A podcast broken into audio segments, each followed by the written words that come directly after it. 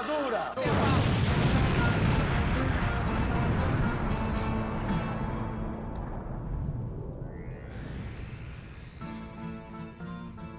Você sintonizou na rádio Metamorfose? Sim, sou eu, camarada Hidalgo. Eu voltei. Eu ainda não estou 100% curado do que seja lá o que eu tenho. Eu sei que não é Covid. Acho que foi um burnout, acho que só tô cansado mesmo. Tô só o pó. Então tô de volta aí, gente, na direção do programa. Espero que vocês tenham sentido saudades. Foi só um programa, mas eu sei que sentiram saudades. Estou aqui com a nossa jornalista política Julia Guiar. Oi, queridos ouvintes! Mais uma vez aqui, né? Vários episódios especiais para esse dia maravilhoso e importantíssimo. Nossa, tô tão feliz. Eu amo o Dia das Mulheres. É isso. Também estou aqui com a nossa jornalista e cientista política, Laís Vieira. Olá, pessoal, mais um programa aqui. E hoje, como sempre, né, a gente vai discutir uns temas brabo. Mas hoje, especialmente, a gente vai discutir um tema que eu adoro. Então, vamos lá. E como sempre, finalmente aí voltando para conversar com a gente, eu perdi o programa de sua, de sua volta. Marcos Vinicius Beck que resolveu seus problemas de no quesito de tecnologia, né? Justamente, resolvi essas interpéries, essas intercorrências e muito feliz de voltar, né? Primeiro programa, você sim fez muita falta, meu cara. E vamos em frente, vamos em frente, mais um programa discutindo um assunto tão é importante, ainda mais é, numa data que é o Dia Internacional das Mulheres, né? Então simbora, meu povo. Bora lá, é, eu agradeço que vocês sentiram falta, fico muito feliz com isso. Eu ainda não estou no meu 100%, então talvez a minha energia esteja um pouco baixa, mas eu vou aqui e vou seguir. Vamos nessa. E o tema do programa de hoje é neoliberalismo e neoconservadorismo. Então a gente tem muito que falar sobre isso. É, em plano 2021, talvez aí a gente tá bem ferrado ainda nessa ainda mais nessa questão que está surgindo, né? Vez e vez mais. E para falar sobre isso, trouxemos aqui Rayane Mariano, formada em jornalismo pela Universidade Federal de Santa Catarina, mestra e doutora em ciência política pela Universidade de Brasília e atualmente professora de ciência política na Universidade Federal de Goiás. Dá um oi aí para nossos ouvintes. Rayane, muito obrigado por vir hoje conversar com a gente na Rádio Metamorfose. Fico muito feliz de você ter aceito o nosso convite. Oi, gente. Muito obrigada pelo convite. Estou muito feliz por estar participando aqui com vocês e por discutir um tema que eu me interesso tanto e que eu acho que é tão importante, né? Cada vez mais importante, infelizmente. Não, o tema é essencial, ainda mais por pelas pessoas não não saberem bem o que é neoliberalismo, conservadorismo, essas coisas, né? Acho que a gente tem, acho que é um programa que vai esclarecer muitas dúvidas aí, até de uns jornalistas aí que parece que esquece que o trabalho deles é buscar fonte, né? Então bora lá que a gente tem muito que conversar, bora.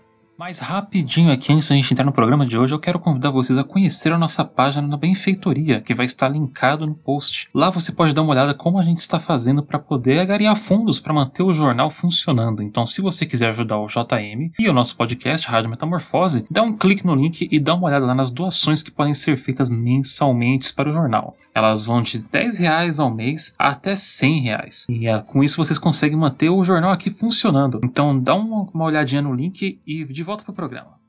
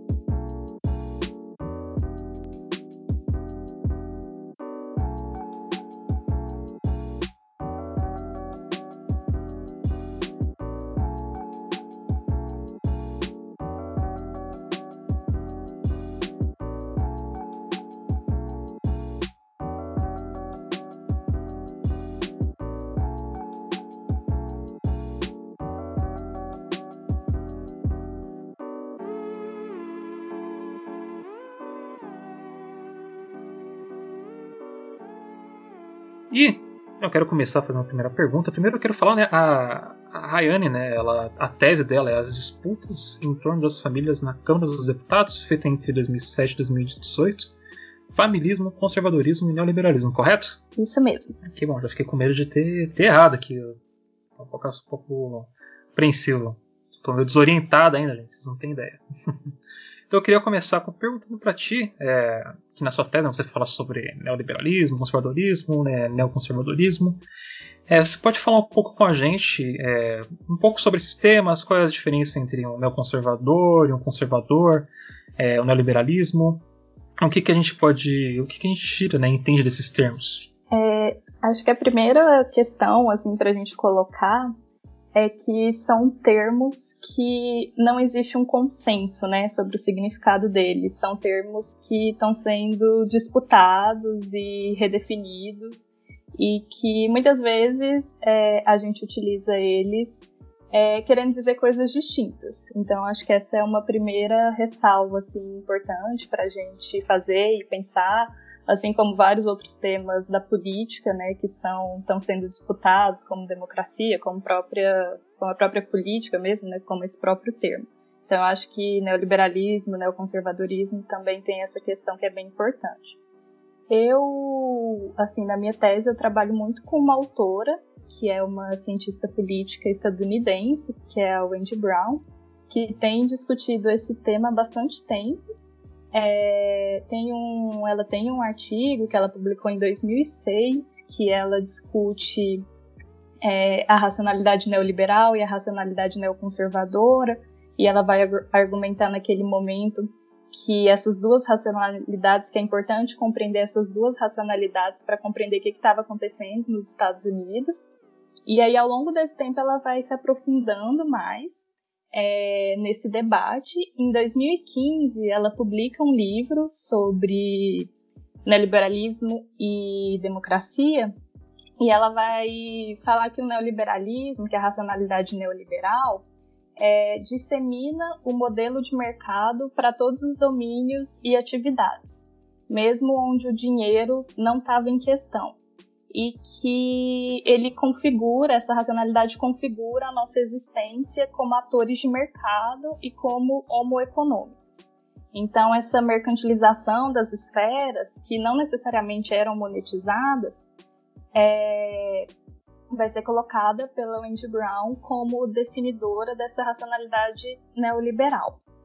Mais recentemente, depois dessa é, desse, desses eventos assim contemporâneos, com a eleição do Trump, com essa ascensão né, do conservadorismo e dessa é, da extrema direita, né? É, ela fez um novo livro em 2019 que aí ela muda assim um pouquinho, um pouquinho, não, ela muda assim bastante o que ela o que ela tinha colocado nesse livro de 2015 e até nesse artigo de 2006, porque aí ela vai falar que é, que nenhuma das que essas que pensar o neoliberalismo e o neoconservadorismo como duas racionalidades separadas não é suficiente, que a gente tem que que ela volta para os autores assim que ela considera como centrais no neoliberalismo, como Hayek, para falar que desde o início eles estavam preocupados com o que ela chama de moralidade tradicional.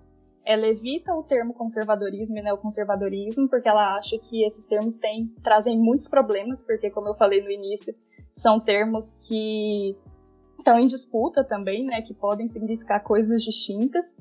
É, então, ela vai trazer essa questão da moralidade tradicional e ela vai falar que que existe uma moralidade tradicional relacionada à família, a um fortalecimento da família dentro da razão neoliberal. Então, essa nova proposta dela é de não separar o neoliberalismo e o neoconservadorismo, mas considerar o neoliberalismo como, desde a sua origem, contendo essa moralidade tradicional que a gente pode ver em alguns autores que são centrais para a gente compreender esse neoliberalismo, como Hayek.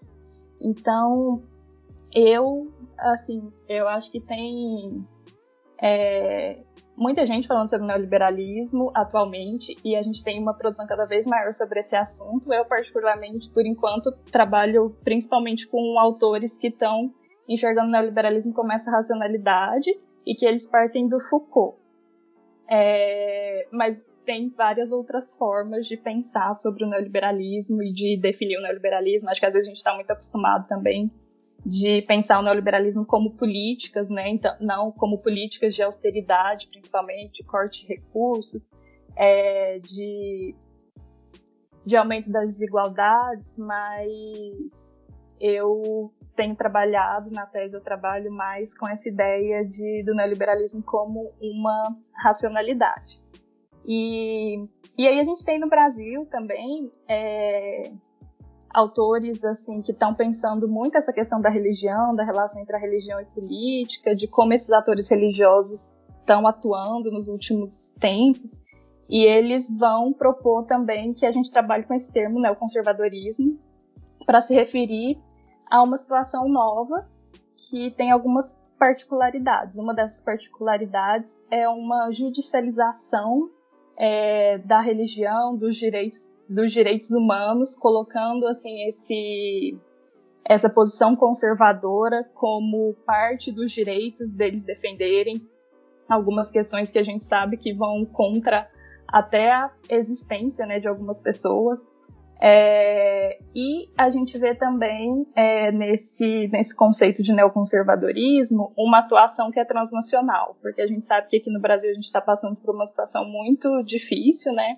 É, de um fortalecimento muito grande de atores religiosos, mas que a gente sabe que não é só aqui, né? Que a gente está vendo isso em diferentes países da América Latina também, da Europa, nos Estados Unidos, então tem uma articulação em relação, por exemplo, a essa, a essa questão da ideologia de gênero, né, o que eles chamam de ideologia de gênero, que se relaciona com esse neoconservadorismo, que é transnacional e que, e que vai trazer muita questão do direito né, também para o centro desse debate. Então, acho que era um pouquinho isso que eu queria falar inicialmente. É, professora, você, como bem citou aqui no começo desse programa, né, você trabalha muito com essa ideia de família e essa ideia de é, família tradicional, né?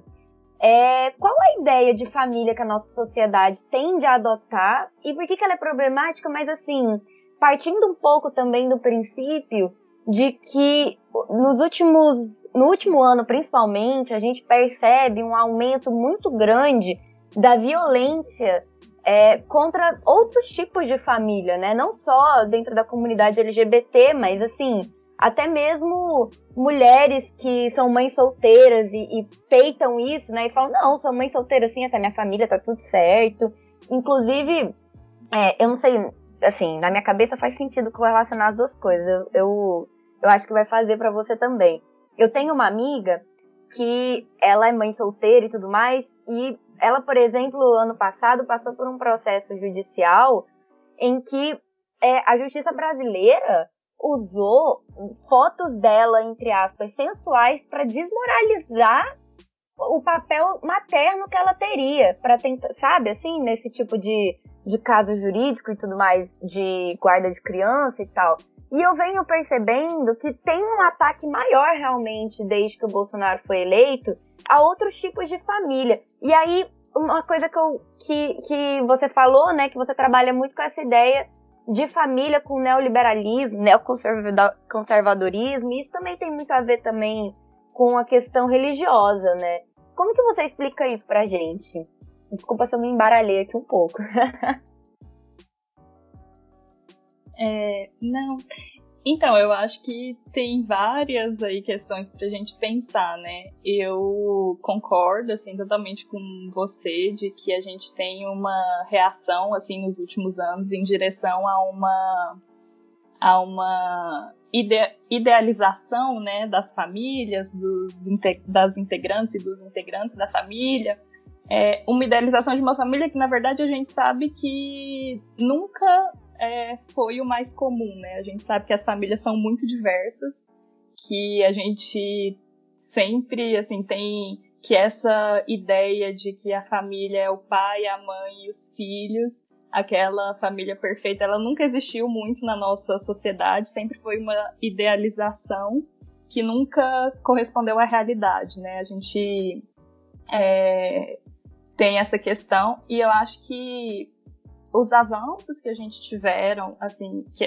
os avanços que a gente teve no Brasil nos últimos anos em relação aos direitos das mulheres, é, em relação aos direitos da população LGBT, eu acho que eles provocaram uma reação muito forte contra contra os direitos dessas pessoas que, que sofrem mais opressão e que e que aí a gente tem uma, é, uma construção de que a família estaria em risco porque a gente tá, é, estava, né, finalmente é, dando direito para dando alguns direitos, né? Por exemplo, é, o STF reconheceu que casais homoafetivos é, seriam reconhecidos como entidades familiares.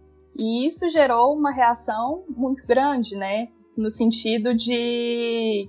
É, eles propuseram na Câmara dos Deputados um Estatuto da Família, que queria definir a família de uma forma extremamente restrita, né? Então eu acho que esse neoconservadorismo, ele, a gente também pode observar ele como uma reação a conquistas, é, como uma reação a um a, a políticas, né, que visavam de alguma forma é, dar direitos para uma população que muitas vezes não estava abrangida, que estava sendo é, marginalizada.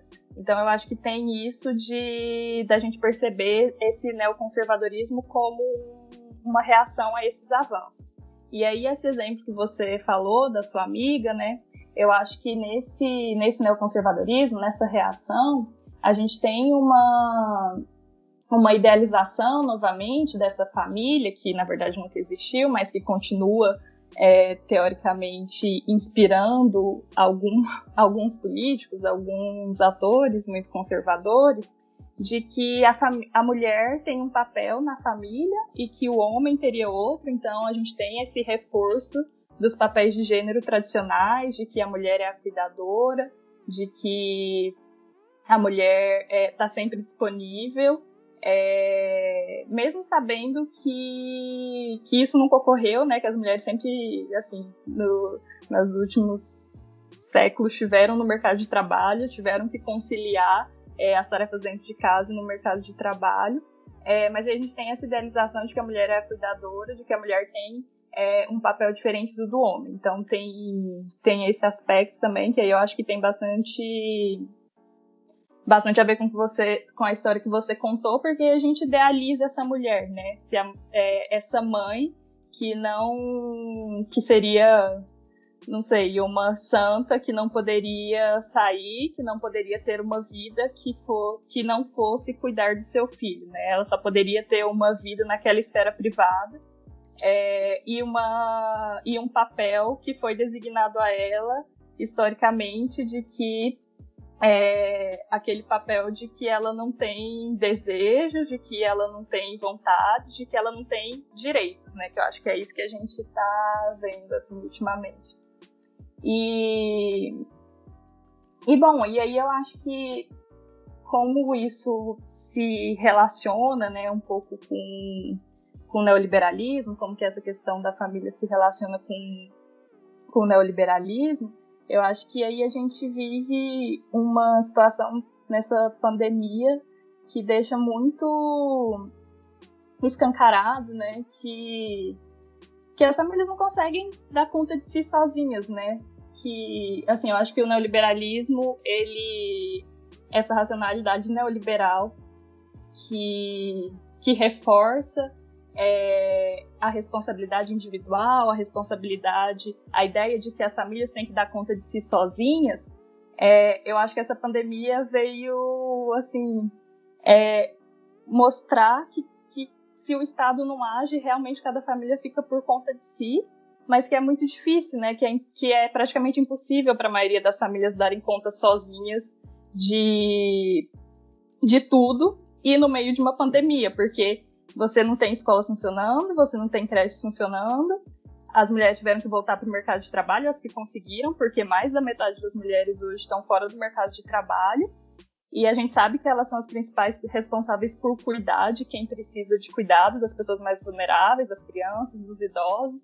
Então aí a gente é, eu acho que o neoliberalismo ele intensifica isso, né? E eu acho que essa, nessa pandemia, principalmente, de um jeito muito muito radical, né? Muito difícil de, de continuar se reproduzindo, porque porque as famílias realmente não, não dão conta, né? De, de continuar se responsabilizando sozinhas, porque é impossível, assim.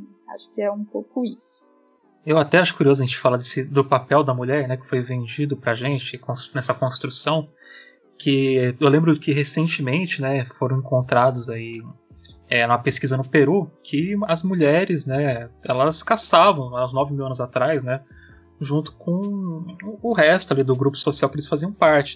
Meio que essa coisa de diferenciação de trabalho por sexo, caçadores, coletores, não era uma coisa que existia. Então, isso é uma coisa criada, digamos assim, bem recentemente, assim, né? Eu sempre eu acho isso muito muito doido. Eu, eu queria perguntar para você, Rai, é, que a gente tá, que a gente tá falando muito de neoliberalismo, neoliberalismo, e algumas pessoas, assim, algumas pessoas assim que vêm à minha mente quando a gente fala de neoliberalismo, primeiro é a Margaret Thatcher e outro é o Ronald Reagan.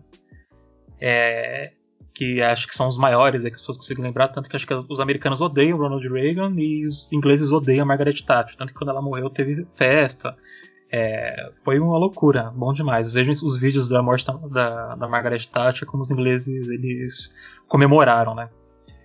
E eu acho que a dúvida que eu tenho é o, o que, que é o neoliberalismo. Se a gente tem como definir, é, além de só um, não é só um modelo econômico, mas tem um modelo moral, digamos assim, né? Como é, como é que a gente explicaria o que é o neoliberalismo? Porque eu acho que tem muita dúvida nas pessoas que, que veem esse termo, elas não conseguem é entender o que, que é o, que, que, é neoliberal, né? O que, que é o ser um neoliberal, o que, que é o neoliberalismo. Então, como é que a gente pode definir o neoliberalismo? Então, é... eu tenho assim pensado neoliberalismo ultimamente, a ideia que eu penso que, que define mais o neoliberalismo é pensar o neoliberalismo como uma racionalidade que vai mercantilizar todas as esferas da nossa vida, assim. Eu acho que é a ideia de que o de que o econômico ele ele prevalece. Então, a Wendy Brown, que eu citei no começo, ela vai falar muito que que quando essa ideia de neoliberalismo foi formulada, é, a gente tem no a gente tem o estado de bem-estar social, né, depois da Segunda Guerra Mundial, em alguns países, na Europa, nos Estados Unidos. E aí a gente tem uma, uma mudança em direção à ideia de que de uma solidariedade maior e de, e de responsabilização coletiva pela vida das pessoas, pela, pela sobrevivência das pessoas. Então, é uma ideia de que, de que é uma ideia na qual o coletivo e a responsabilidade não é individual. E aí a gente tem é, um movimento de, de economistas, mas também de outros intelectuais, de jornalistas, que vão começar a formular é, na década de 30, ali no final da década de 30, uma é, ideias contrárias que vão se que possam se opor a esse estado de bem-estar social. É, então eles vão eles vão, vão fazer encontros ali naquele período, na no final da década de 30, depois na, na década de 40, é, e vai, que vai ser chamada de Sociedade de Montpellerin. É, não sei se, se, todo mundo já ouviu falar sobre isso, e aí a gente tem alguns economistas que vão ser muito famosos, que, que vão influenciar muito as políticas econômicas que vão ser implementadas depois né, dessa fase de, bem, de estado de bem-estar social, do New Deal é, que são o Hayek, o Milton Friedman. Então, eles vão se. É, ao longo de muitas décadas, eles vão formulando é, ideias relacionadas ao Estado, ideias relacionadas à relação entre Estado, sociedade e mercado, que vão se configurando nisso que a gente vai chamando de neoliberalismo. Então, algumas, alguns autores que vão tratar do neoliberalismo, eles vão é, ressaltar é, algumas políticas que vão sendo implementadas a partir da formulação desses economistas. É, e alguns autores eles vão se se filiar mais é, ao que o Foucault vai propor, que seria essa racionalidade que é, acaba entrando em todos os aspectos da nossa vida, assim, que vai é, governar a nossa forma de agir, que aí está relacionado ao que eu estava falando no começo, que é esse essa essa ideia de que tudo é economizável, assim, essa ideia de que dessa responsabilidade individual também é muito forte. Então a gente pode pensar no neoliberalismo a partir dessas dessas formas diferentes, assim, ou como uma racionalidade ou como essa essas políticas, né, que foram sendo formuladas e que, na minha opinião e na opinião, acho que de muitos autores, vão prevalecendo no mundo depois do estado de bem-estar social, a partir do Reagan, você falou, com a Thatcher, né, mas a gente não pode esquecer também do Pinochet no Chile, né, que é considerado um dos primeiros, o primeiro local onde realmente a experiência neoliberal foi implementada, né, com um corte, assim, com políticas de austeridade extremamente radicais, e, e aí depois foi se foi se espalhando, né, assim, para a Inglaterra, para os Estados Unidos e para outros lugares também. Rayane, é que na sua tese, né, o, Hidalgo mencionou ela no, no início do programa, é, eu comecei a lê-la, mas assim, infelizmente não deu para eu terminar. Mas aí lá você você vai trabalhar nessa relação, acho que já fica bem claro assim no, no título, a relação que existe, né, entre o neoliberalismo e essa moral né, tradicional de caráter conservadora que você mencionou para a gente.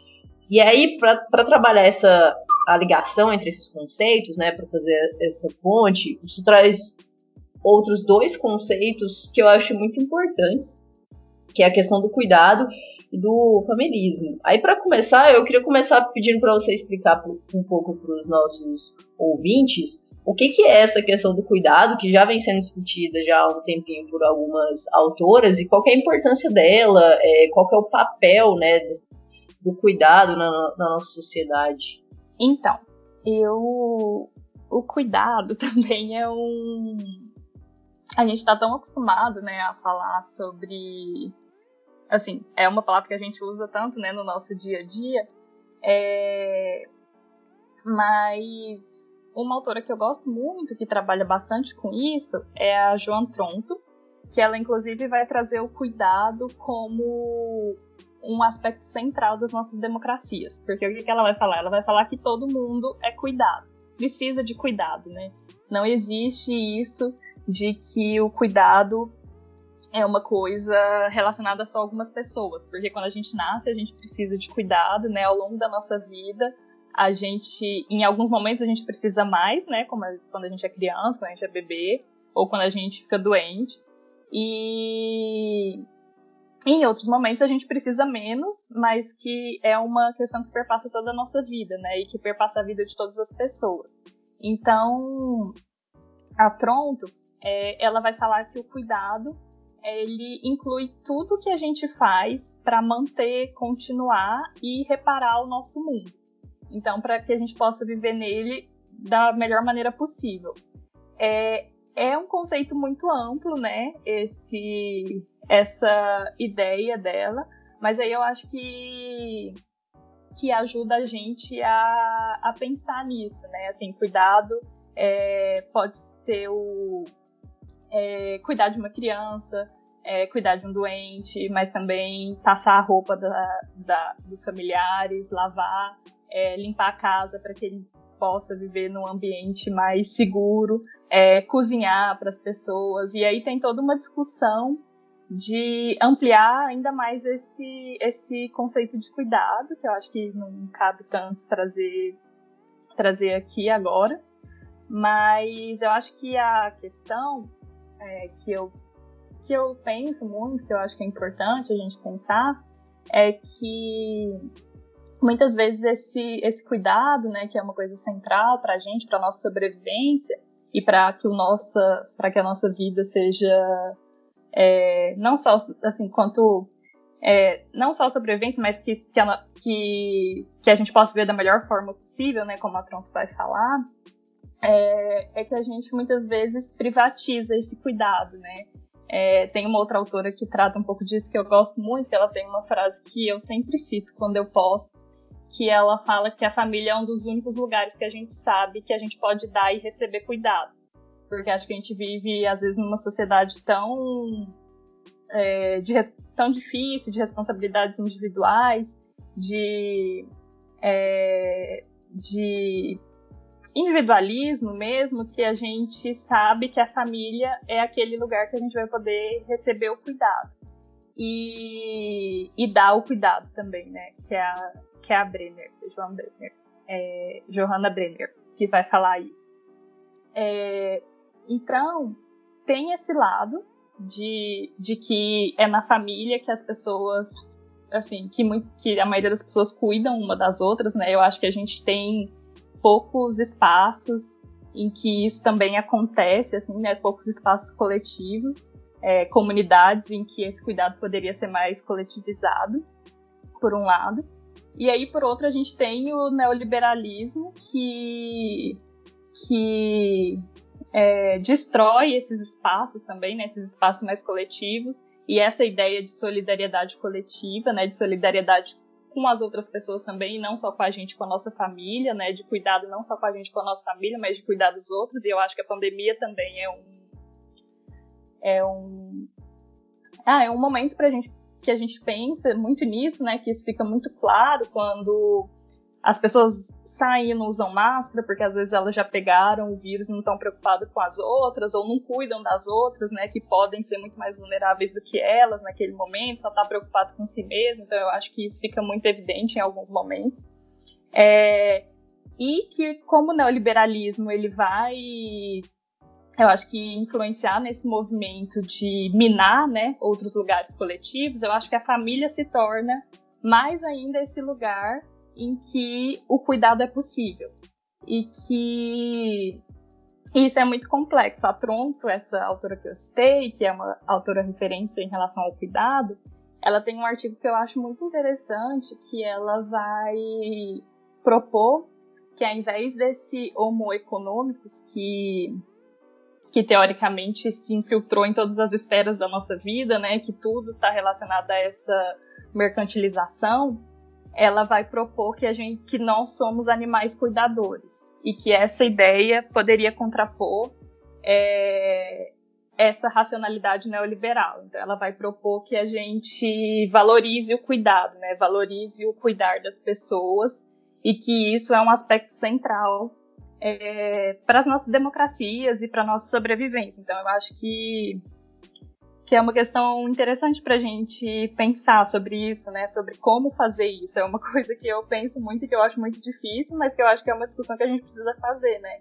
Que a gente não quer que a família seja seja o único local que, que a gente possa cuidar e que a gente possa esperar receber cuidado, né? A gente quer uma sociedade mais solidária e mais coletiva em que a gente possa, é, enfim, ser cuidado em outros momentos também, em outros locais. É, professora, a gente discutiu, está sendo discutido muito, falando muito aqui sobre, sobre feminismo, e aí uma dúvida que para esclarecer de fato o que, que seria feminismo. Queria que você explicasse isso. Tá bom. Eu acho que ela tinha perguntado e eu tinha até esquecido de falar. Mas eu acho que o feminismo é essa ideia de que, para mim, né, essa ideia de privatização das famílias, é, é, que as famílias têm que dar conta de si sozinhas. Elas têm que dar conta de cuidar dos seus membros sozinhas e com uma responsabilidade cada vez menor do Estado.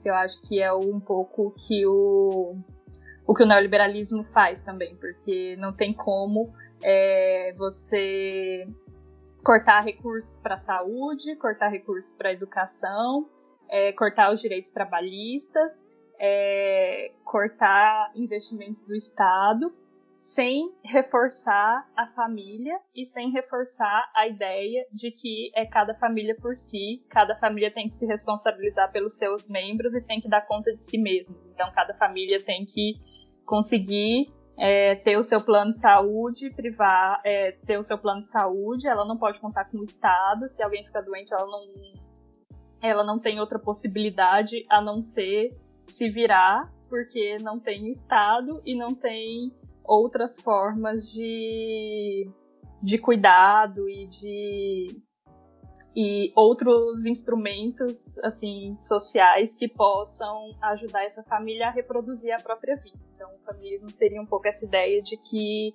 as famílias são responsáveis por si mesmas e com um, uma contribuição cada vez menor do Estado, com o Estado se é, saindo cada vez mais se, é, dessa responsabilidade.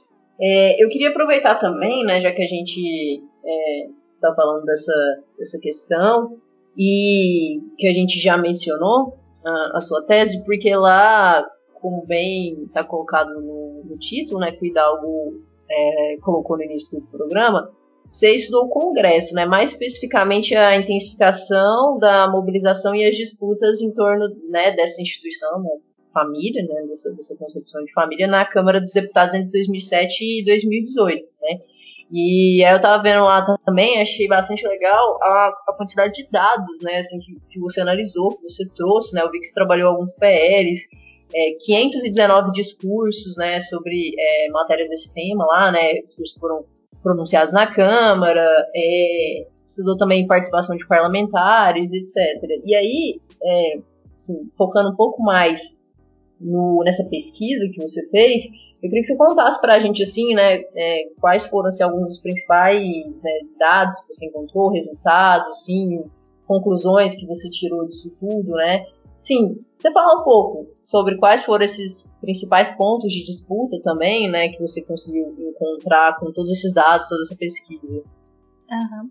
Eu até, ouvindo você, eu lembrei de uma coisa que eu esqueci de falar quando eu estava falando sobre o neoconservadorismo, mas é que os autores que vão trabalhar com, com esse termo, eles vão falar que um outro aspecto, né, que poderia caracterizar esse conservadorismo como novo, é a união entre atores católicos e evangélicos, que antes não estava, havia mais uma disputa do que uma união entre eles, mas que recentemente a gente tem uma um, uma atuação é, interligada entre esses atores que, que fortalece ainda mais né, essa reação neoconservadora. Então, sobre a, sobre a minha tese, eu trabalhei com. Eu tinha trabalhado com um debate sobre aborto na Câmara dos Deputados, no mestrado, e a gente tinha observado que em meados dos anos 2000, ali para 2007, 2008, tinha tido um fortalecimento de deputados conservadores ali na Câmara dos Deputados. Eles se organizaram em uma frente contrária ao aborto. Eles derrotaram um PL que estava tramitando desde 1991, que propunha a descriminalização do aborto no Brasil. E a gente estava ali, em 2005, a gente teve um movimento muito forte das mulheres em direção a exigir que a descriminalização do aborto no Brasil, que o governo se comprometesse com essa descriminalização do aborto. E aí, alguns anos depois, a gente teve, então, uma reação muito dura na Câmara dos Deputados em relação a esse tema. Eles conseguiram derrotar a SPL, eu não sei se vocês se lembram, que eles até quis, queriam criar uma CPI do aborto para investigar mulheres que tinham realizado aborto é, ilegal no Brasil. Foi, assim, um momento bem complexo. E aí, observando esse fortalecimento do conservadorismo, é, era um tema que me interessava e eu também me interessava muito por essa questão da família e do familismo. E aí eu, eu e a minha orientadora, na época, a professora Flávia Biroli, a gente é, a gente estava num momento, quando eu comecei o doutorado, que foi em 2016, bem no momento do golpe parlamentar. E aí a gente tem ali na Câmara esse aquela votação para saber se o processo iria prosseguir ou não, em que os deputados citam a família muitas vezes. É, em mais de 100 ocasiões eles citam a família, os deputados contra, é, favoráveis ao impeachment, sendo que assim eles citam o crime de responsabilidade, o, teórico, o suposto crime de responsabilidade pouquíssimas vezes, acho que sete ou oito. Então isso chamou muita atenção na época, né? E, e aí a gente teve o governo Temer, que a gente sabe que implementou assim medidas é, neoliberais muito radicais também. E, e aí a gente queria ver, então, como que eram essas disputas na Câmara dos Deputados e como que elas estavam um pouco relacionadas ao neoliberalismo também. E aí eu analisei os, o debate em torno da chamada Lei da Palmada, que depois transformou na Lei Menino Bernardo, que proibia castigos físicos e degradantes a crianças e adolescentes. É, ela foi aprovada, né? Está em vigor, inclusive a gente tem atualmente na frente do Ministério da Educação um ministro que já se pronunciou a favor desses castigos, né? Que é, é até crime. É, e aí eu trabalhei também com, com a discussão sobre o Estatuto da Família, que acho que eu citei brevemente aqui, né, que eles propuseram o Estatuto da Família com o objetivo de definir a família como os pais é, e os seus filhos, então excluindo é, casais homoafetivos desse conceito, excluindo famílias que são mais plurais é, dessa definição de família, né? E trabalhei também com o debate em torno da escola sem partido e, o, e a discussão sobre ideologia de gênero. Foram muito, assim, acabou que foram muitos temas que tinham a família de forma mais é, central ou menos, assim, no Estatuto da Família, por exemplo, era muito central, na questão dos castigos físicos também a questão da família estava ali muito, muito forte, né?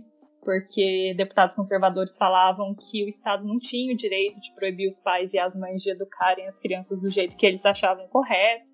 É, no Estatuto da Família, essa discussão sobre o que é família, como que a gente define família, é a partir do afeto ou é a partir do sexo, né, dos integrantes da família. Então também teve, era muito central.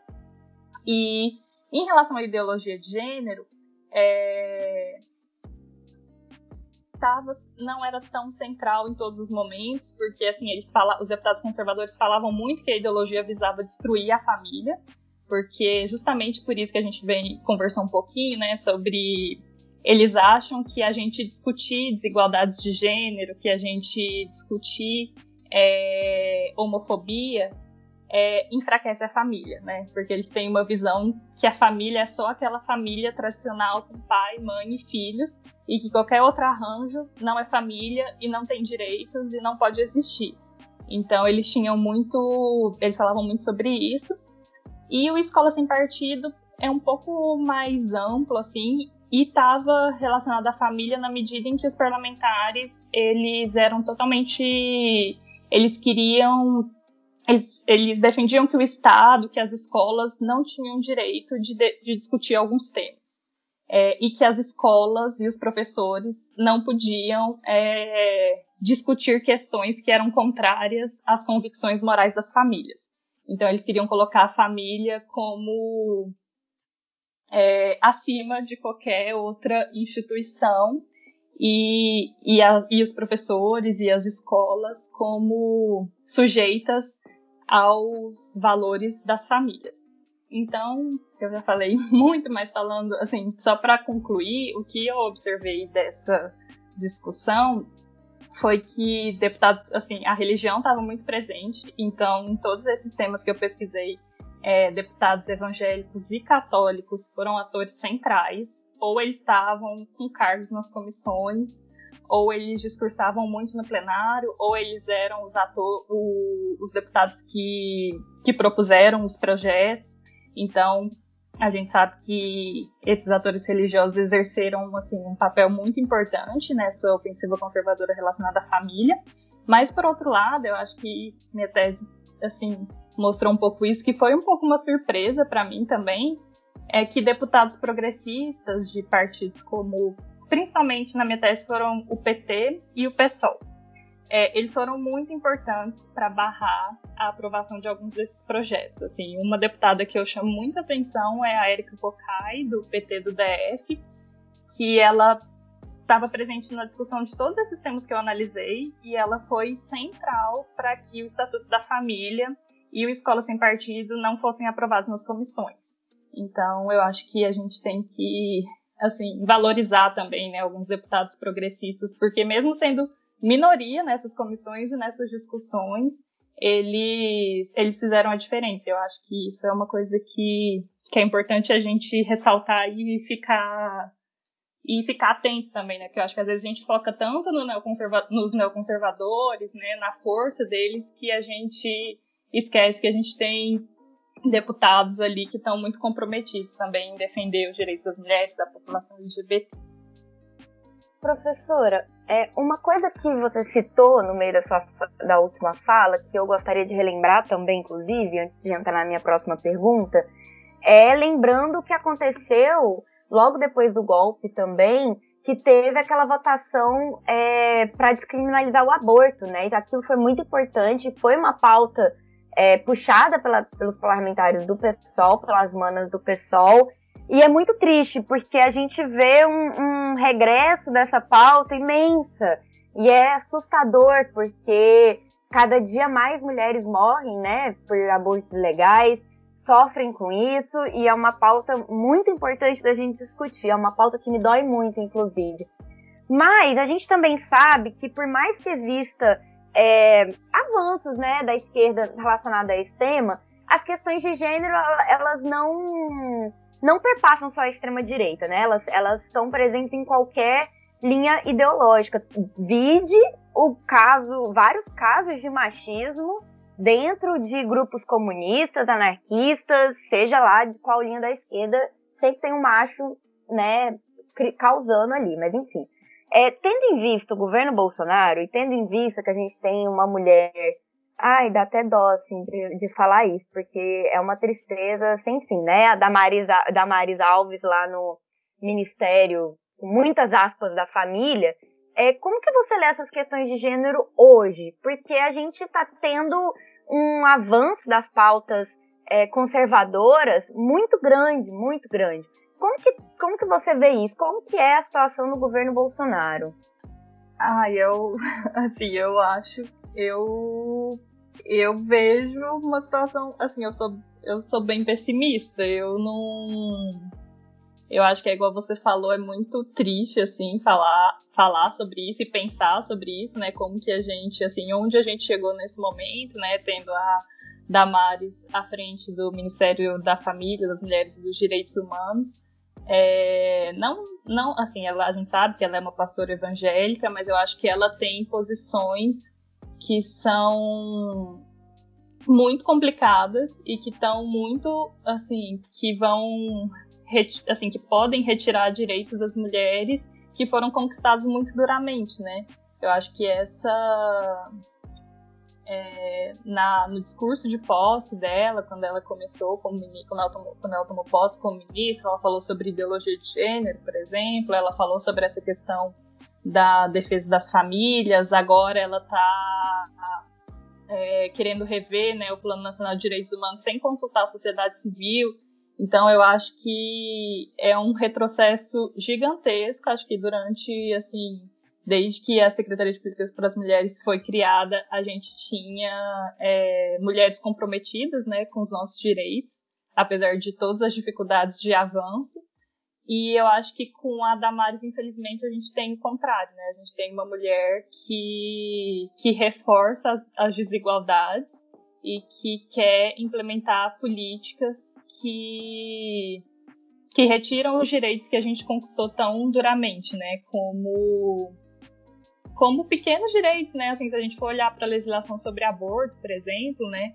O, a gente nunca conseguiu, né, descriminalizar o aborto ou algo próximo disso, né? Mas a gente teve, por exemplo, no executivo é, normas técnicas que obrigavam o sistema de saúde a realizar é, o aborto nos casos permitidos, né? Então eu acho que essa, essas legislações também correm muito risco, né? Quando a gente tem uma pessoa em um ministério tão importante que deveria estar lá defendendo os direitos das pessoas é, que são mais oprimidas, que são mais é, que sofrem mais, né, com a falta de direitos e ela tá lá, parece, para para retirar os poucos direitos que a gente conquistou até o momento. Então, eu acho que é uma situação muito muito triste. Eu não sei, assim, as minhas perspectivas são bem pessimistas. Não sei mais o que assim, o que falar sobre isso, né? Acho que é bem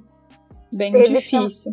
Teve também é, o caso né, da Isa Pena lá em São Paulo. Eu acho que assim, o que a gente está vivendo hoje é de, um, de uma violência tão grande em tantos aspectos. A gente não tá. Teve o caso da Mari Ferrer, teve o caso da Isa Pena. E assim, uma, uma reportagem recente que eu fiz mostra que a cada oito minutos uma mulher é estuprada no Brasil, né?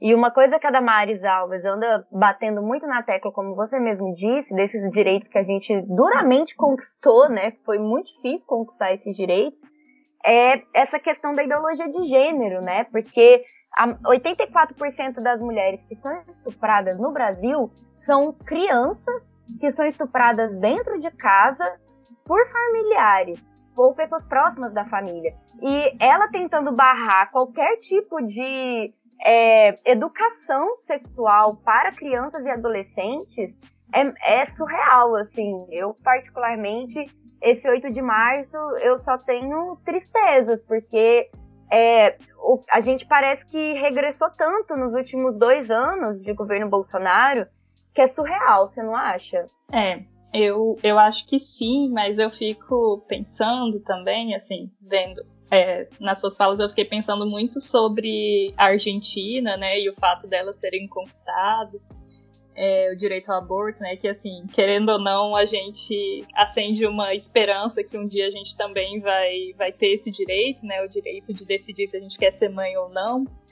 É, mas para além disso, eu eu fico muito assim desanimada, mas eu acho que também a gente tem que ah, pensar que é, que é uma reação contra avanços que a gente fez e que a gente não pode também esquecer isso, né? Porque eu fico pensando na, nas adolescentes hoje, assim, muitas que que já têm contato com o feminismo, que são, assim, que se interessam por isso, que, que sabem que elas, que elas, assim, têm, têm direitos e que elas podem que elas têm a perspectiva de lutar pelos direitos delas. Então eu acho que isso também é uma coisa que, que a gente tem que, tem que relembrar, assim, que, que a gente teve muitos avanços, que a gente. que algumas pautas. que algumas pautas muito importantes nossas também, assim, chegaram para mais pessoas na sociedade, né? E que e que acho que a gente tem que se apegar a isso também. E eu acho que essa questão da ideologia de gênero é tão é tão preocupante, como você falou, porque eu acho que é justamente isso, né? Eu acho que a escola é um, é um espaço muito importante para a gente discutir sobre isso, né? A gente discutir sobre os preconceitos, a gente discutir sobre homofobia, sobre desigualdade de gênero. Quando eu estava na graduação, assim, no final dos anos 2000, é, eu participei de um projeto de extensão que era sobre que a gente realizava oficinas em escolas públicas de Florianópolis. E aí e eram oficinas sobre gênero, sexualidade, violência. E a gente conversava com as professoras e as professoras falavam: é, às vezes esse tema chega, aliás, esse tema chega sempre por parte dos alunos, não é a gente que traz. E às vezes a gente não sabe como lidar. Então eu acho que é uma questão que está colocada na sociedade, que assim, que é nas escolas, principalmente com jovens, não tem como, num, assim, é, proibir que esse tema venha, porque esse tema vai chegar.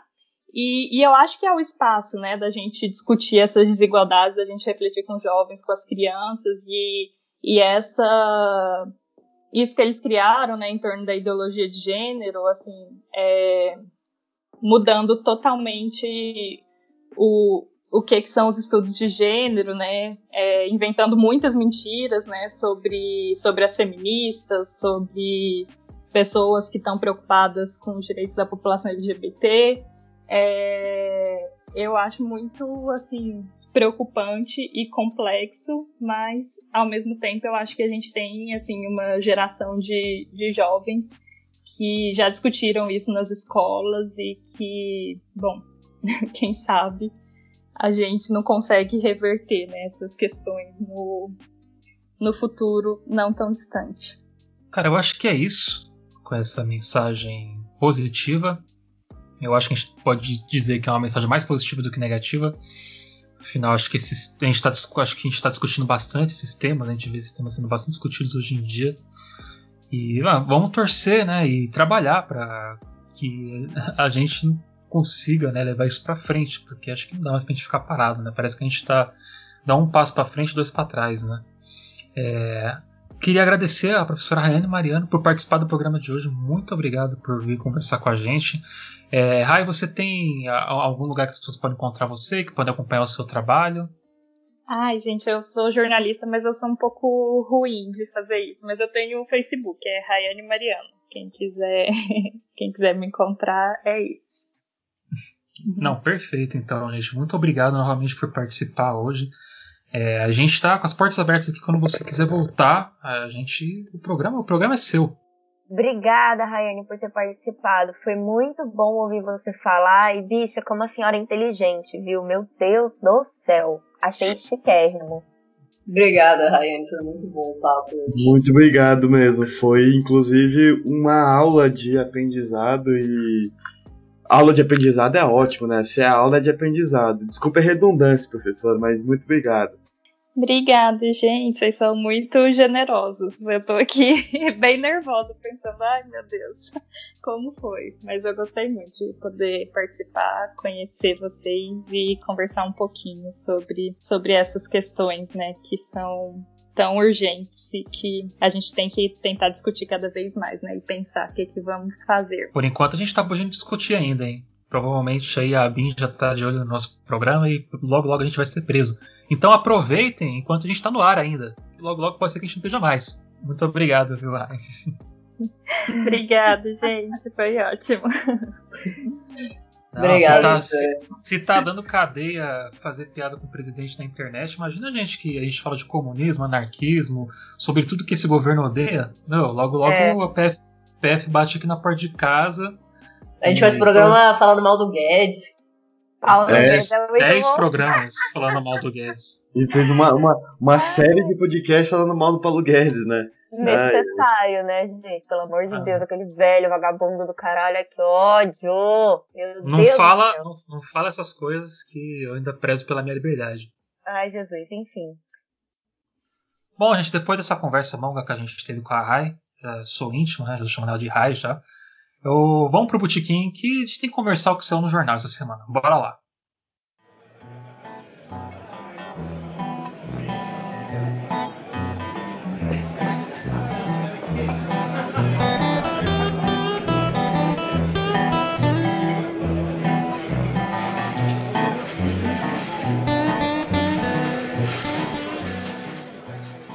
Estamos no Botequim, com sorte, eu, eu consegui chegar até o final do programa vivo. Ainda tô me recuperando. Acho que, já, amigo. acho que eu tô 95%. Provavelmente semana que vem eu já vou estar 100%. Se o Coronga... que a gente não curtiu muito programa sem você, não. Eu sei, eu sei que vocês sentem minha falta. Eu sei que vocês me amam e que sem mim esse programa aqui, né? Eu sou eu do tocante aí do programa. É, assim, pior do que a sua falta é só a falta do Beck. É, o Beck ficou sem vir pros programas também, fez muita falta, mas ele teve problemas tecnológicos. É, que é muito corriqueiro, inclusive. No, se é, ou se é. Não, mas a gente já, já teve uma melhora aí já. Inclusive, o seu áudio não estourou hoje, o que foi um milagre. E eu vou agradecer aí, seja lá qual entidade estiver apoiando a gente, as que sobraram. Então, bora lá para conversar com você essa semana. Ju, fala um pouco o que, que saiu essa semana no jornal. Então, queridos, eu gostaria de lembrar para vocês que o jornal Metamorfose fez uma cobertura, está fazendo uma cobertura intensa sobre o Dia das Mulheres. A gente levantou várias pautas e trouxemos várias reportagens, matérias sobre, sobre esses temas. Então, vou começar pela minha coluna, que semana passada foi sobre o Dia das Mulheres, pela vida das mulheres. É, Segunda-feira, no dia que vai sair esse episódio, também vai ser uma coluna especial para as mulheres, mas a semana passada tem inclusive uma foto que eu gosto muito. Então, é, no texto eu ressalto, né, que o feminismo não faz sentido se não for anticapitalista. E tem uma foto babadeira com fogo atrás, manas pretas maravilhosas com facão na mão. Se fosse você, ia lá e via. Para além disso, tem outros dois textos que eu quero ressaltar. Um deles, eu acho que é um dos textos mais importantes que eu já escrevi na minha vida, inclusive, é uma reportagem imensa que eu tenho muito orgulho de ter feito. Foi muito difícil, porque É, eu entrevistei mais de seis mulheres que foram que sofreram algum tipo de abuso sexual e trazendo vários dados, relacionando vários dados e tal. Então foi uma matéria bem intensa, foi muito muito rico e, e, e ah, impactante mesmo ouvir essas mulheres. É, o título dessa, dessa reportagem é A cada oito minutos uma mulher é estuprada no Brasil. Eu citei isso durante o programa de hoje, mas eu gostaria de relembrar que 66.123 boletins de ocorrência de estupro foram feitas no Brasil só em 2019. Então, a violência contra a mulher é uma pauta urgente. É, 84% das mulheres são estupradas dentro de casa. É, mais de 50% delas são crianças. E dentro dessa porcentagem, a maior parte das pessoas que abusam dessas mulheres são familiares ou pessoas próximas da família. Então, assim, isso me machuca, me rasga por dentro de uma forma tão imensa. É... E, cara, a gente precisa ouvir a história de, dessas mulheres para entender que elas estão do nosso lado, sabe? Está muito mais próximo do que os leitores, ouvintes, telespectadores imaginam. Então, é uma, é uma grande reportagem sem gatilhos. É, quem quem não conseguir ler, eu entendo, mas principalmente aos homens, eu clamo, pelo amor de Deus, leia essa reportagem, eu acho que ela é muito importante. E aí, no domingo, é, que é o dia que a gente está gravando esse programa, eu também publiquei uma matéria um pouco mais leve, né, para poder falar sobre é, o feminismo no Brasil em específico, com o título Feminismo, uma onda que não quebra. E aí, eu falo, né, de várias mulheres que passaram pela história do Brasil e eu gostaria de dar aqui o meu salve à grande, maravilhosa feminista anarquista Maria Lacerda de Moura, que viveu ali no começo do século XX, que é para mim uma grande inspiração. Então, eu acho que a gente tem que criticar sim o feminismo liberal, criticar o feminismo radical, reivindicar esse termo novamente, inclusive, que a gente falou isso no programa especial que vai sair também sobre as mulheres. É, e para mim foi só isso essa semana. Feminismo, feminismo, feminismo! Vamos tomar todos os lugares. Não. Inclusive, é, essa questão do feminismo radical, eu não sabia o que era feminismo radical, acho que até o ano passado, né? Eu pensei que feminismo radical era isso que a, a gente meio que conversa aqui, né? Tipo, ah, isso é feminismo radical. Que nem o marxismo, que nem o anarquismo e tal. E não, eu descobri que feminismo radical, na verdade, é um. Pelo menos o termo que foi cooptado, né? Por uma ala de de feministas que são transfóbicas, que se aliam à extrema direita para passar pautas transfóbicas, né? Tipo, no, na Inglaterra tá tendo muito isso, né? O Trump antes de sair ele também passou muitas coisas assim. E é meio assustador, eu não fazia ideia que esse negócio existia, assim como eu acabo descobrindo outras outras coisas assim de outros movimentos também que eu fico assim, caraca, como isso existe? Por que, que as pessoas falam essas coisas assim? É uma, uma loucura. Então, Beck, o que, que saiu essa semana no jornal? Bom, é, essa semana, como a Julia é, introduziu, nós focamos na cobertura, é, é, na, na, cultura focada, na verdade, em artistas mulheres e, e coisas relacionadas a, a, a, mostras que tinha, assim, mas sempre com, com foco é, é, na produção artística de mulheres, né? Eu comecei a semana, na verdade, falando de uma resenha que eu fiz. Eu já falei dessa jornalista aqui várias e, e várias vezes. Para quem estuda ou estudou jornalismo ou gosta de jornalismo literário, do novo jornalismo, é, compreende que, na verdade, esse gênero foi criado pela Lilian Ross nos anos 50, quando ela publicou o perfil do Hemingway na New Yorker.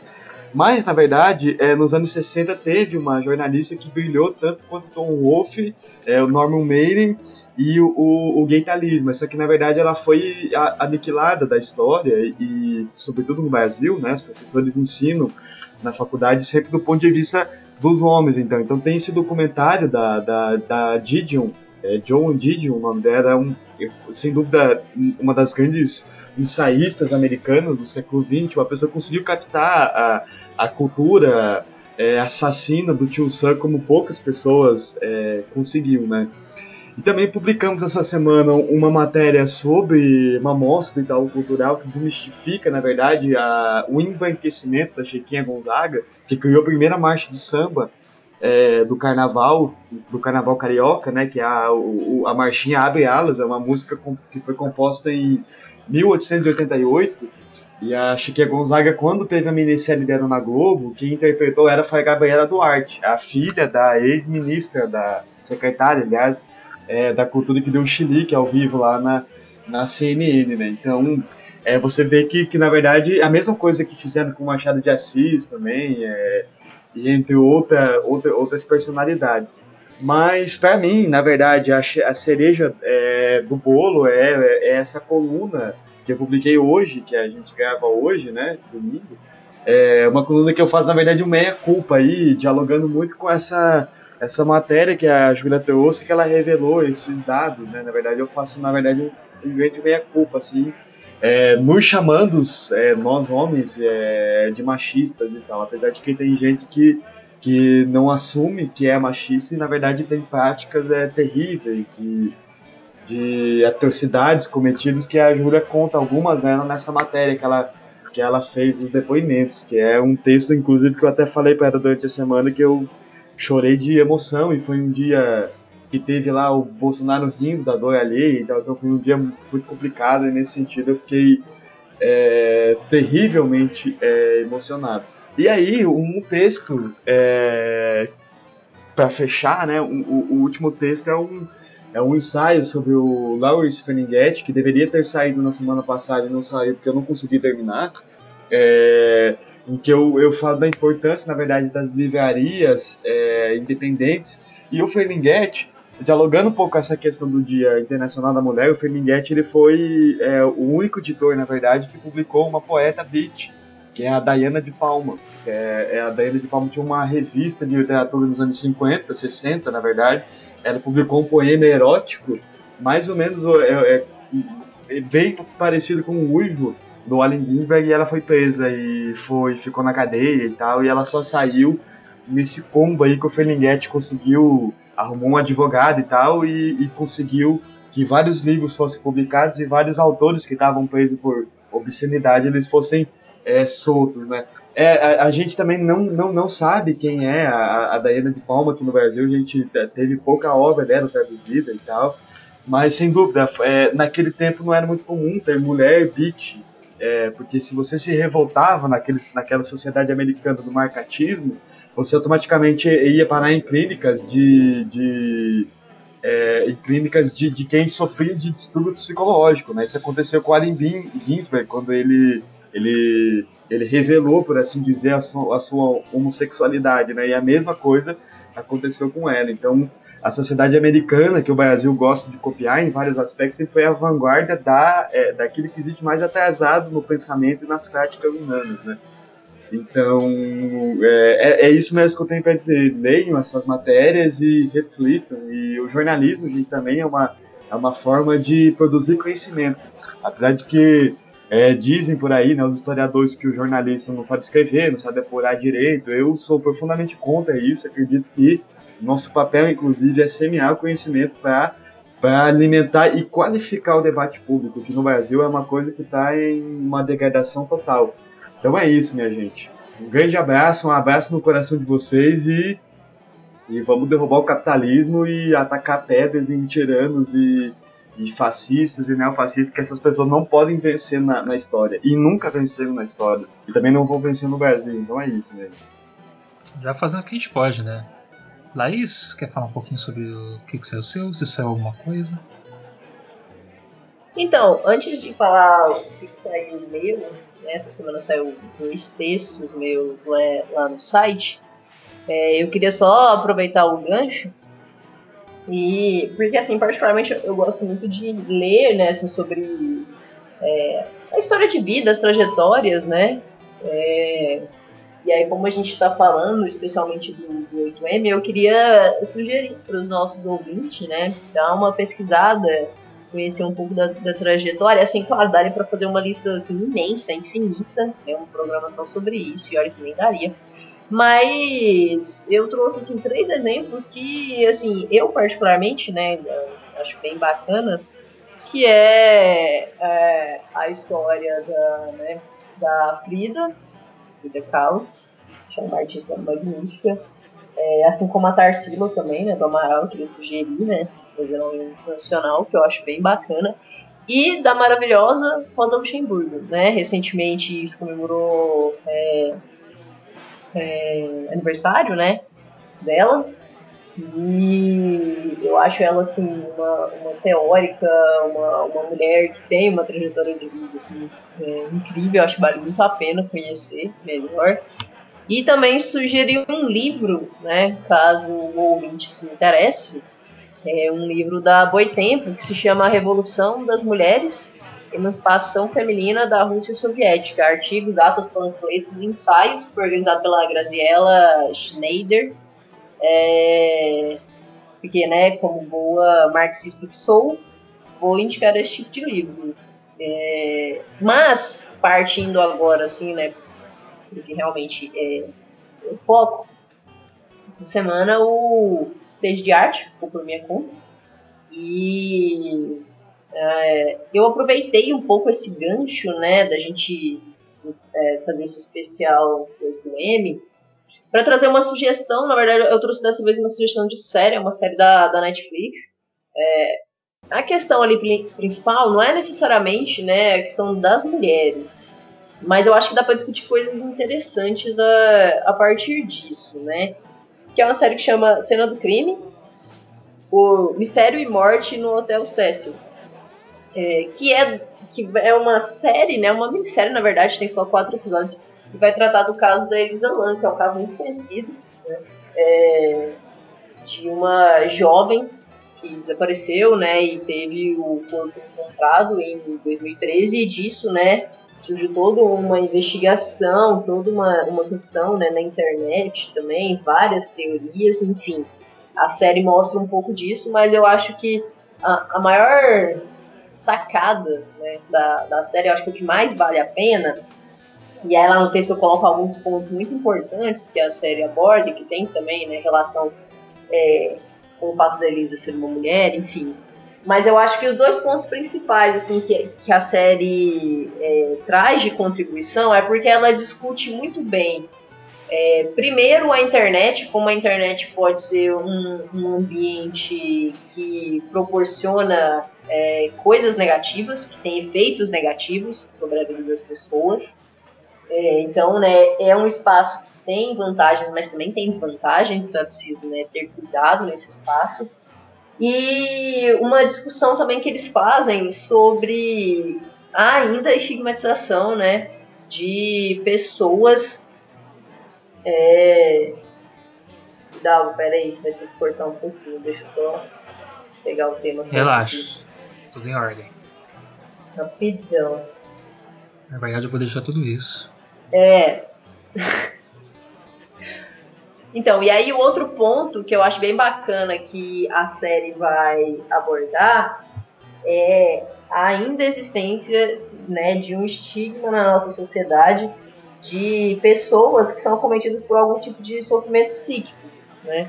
É, a Elisa, ela tinha depressão e bipolaridade, e em momentos em que ela precisou, as pessoas né, que estavam ali ao redor dela, é, não eram familiares, enfim, né, ela estava numa viagem, é, não souberam identificar ou dar o auxílio, né, que poderia ter feito toda a diferença para o caso dela.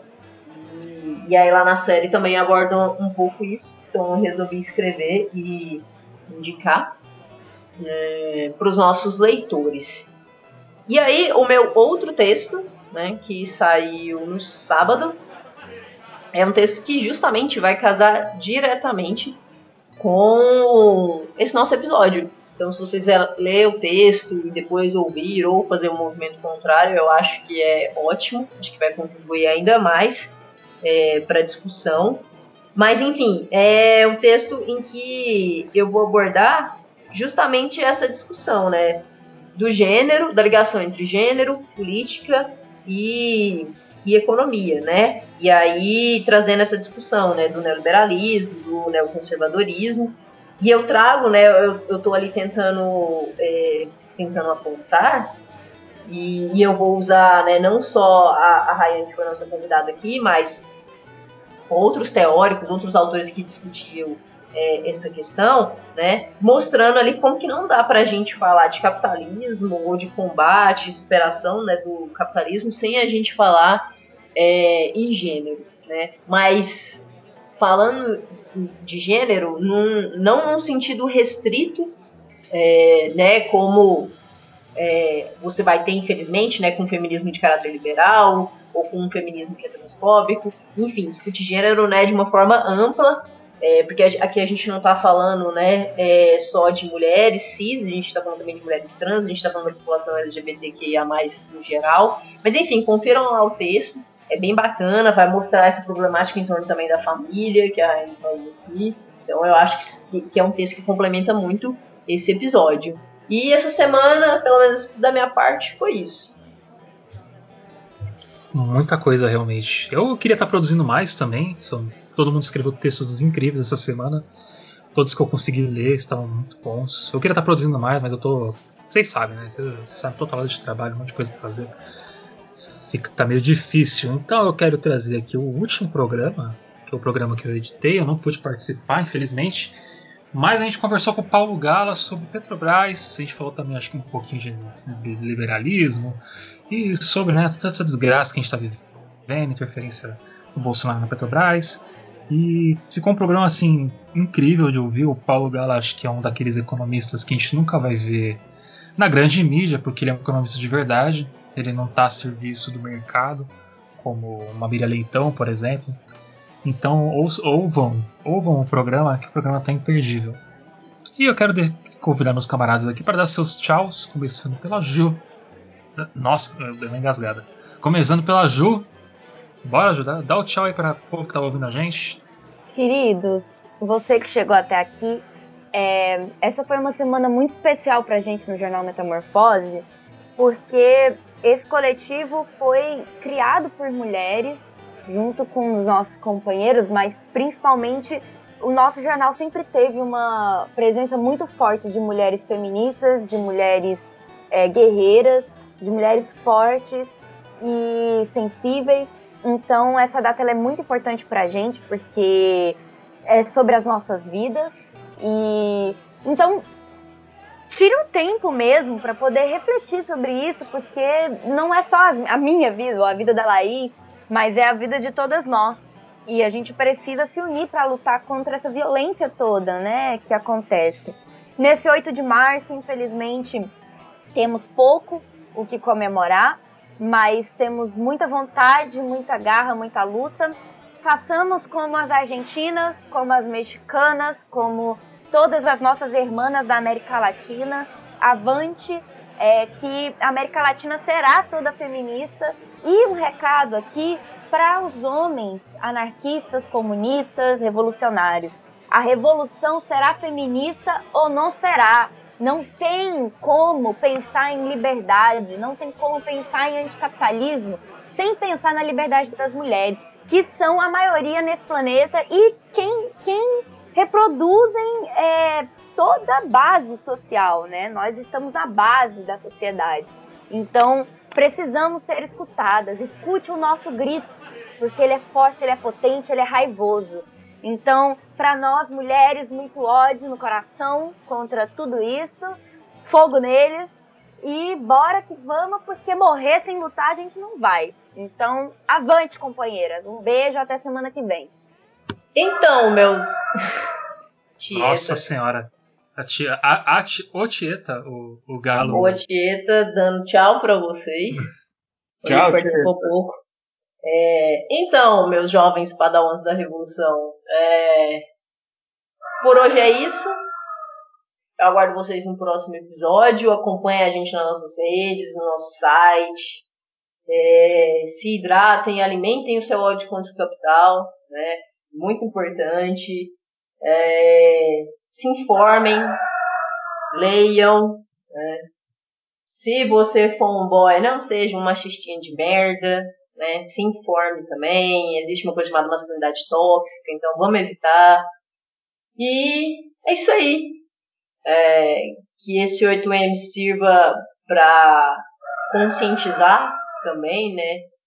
é, as mulheres, não só as mulheres, né, mas principalmente as mulheres, da necessidade candente das nossas lutas, de como isso é fundamental.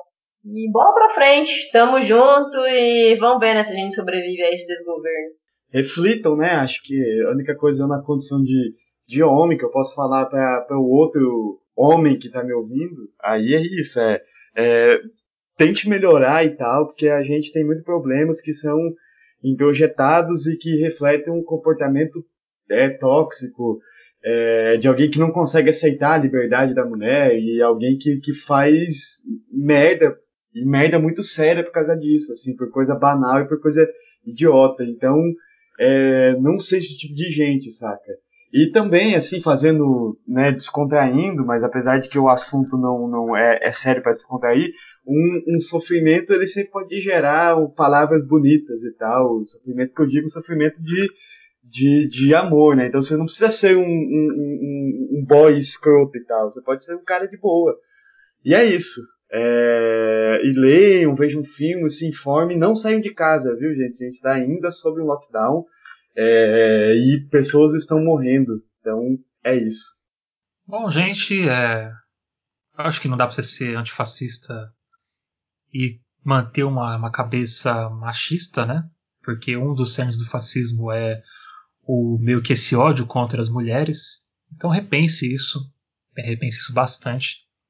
E eu quero terminar o programa como eu sempre faço, com, citando aqui um, uma pessoa importante, um revolucionário, que, fala, que, que tem alguma frase que é relevante para o contexto que a gente está vivendo. Ainda mais essa semana, que também foi aniversário dessa pessoa, no dia 5 de março de 1871, o dia de nascimento da Rosa Luxemburgo. Eu quero fazer uma breve citação Ai, dela. Só uma coisa que antes, Rosa Luxemburgo, ah. Pisciana maravilhosa, tinha que ser, deusa. Ela é pisciana, eu não entendo nada, eu não entendo nada de signo. Eu Uai, sei que sou mas você não é, você não é anarquista, velho? Agora não entendi, deu tilt aqui na minha cabeça. Não, ah, aí eu posso ser anarquista e gostar da Roger Luciano. Poxa, mas o que, que tem a ver? O que, que tem a ver? Ué, que não, que foi é só pra não, gente, foi só pra não deixar passar em branco, sabe? Ah, que a gente pega no pé, né? Ah, não, é. A gente boa, pega no pé dela que é, não. Essa você tá certa, tá realmente. Não, não tá não, tá ótimo. Deixa eu fazer aqui o comentário, que foi aniversário dela essa semana. É, pra gente não esquecer e não esvaziar a importância dessas pessoas na nossa história. Há todo um velho mundo ainda por destruir, e todo um novo mundo a construir. Mas nós conseguiremos, jovens amigos, não é verdade? Até semana que vem, gente. Estalo Podcasts.